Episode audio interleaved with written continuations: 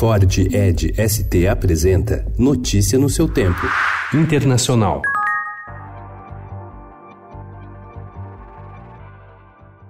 Após mais de 12 horas, um grupo ligado ao presidente autoproclamado da Venezuela, Juan Guaidó, deixou ontem a embaixada venezuelana em Brasília. A desocupação foi negociada pelo Itamaraty, após o presidente Jair Bolsonaro condenar a ação e dar pressão de parlamentares brasileiros de oposição.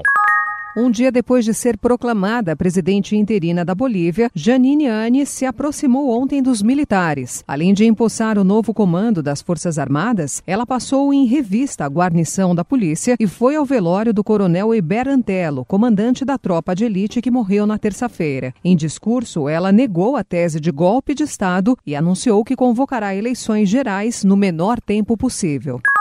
My sole purpose is to provide facts as I know them about the incidents in question, as well as my views about the strategic importance of Ukraine to the United States.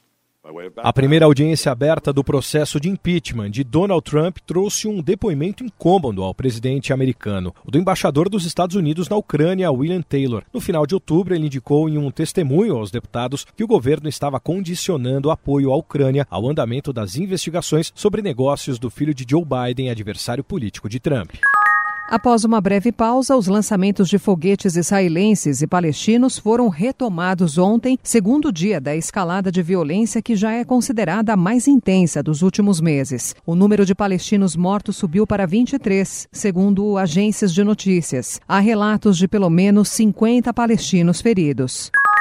A Europa tinha entre 3,9 milhões e 4,8 milhões de imigrantes ilegais em 2017, metade dos quais vivia no Reino Unido e na Alemanha, revelou uma pesquisa do Instituto Pew Research Center. A pesquisa, a mais ampla em mais de uma década, feita com base em informações de 32 países europeus e organizações internacionais, revelou que o número é significativamente maior que em 2014, mas caiu um pouco desde o pico de 2016, que foi de 4,1 milhões a 5,3 milhões. Notícia no seu tempo. É um oferecimento de Ford Edge ST, o SUV que coloca performance na sua rotina até na hora de você se informar.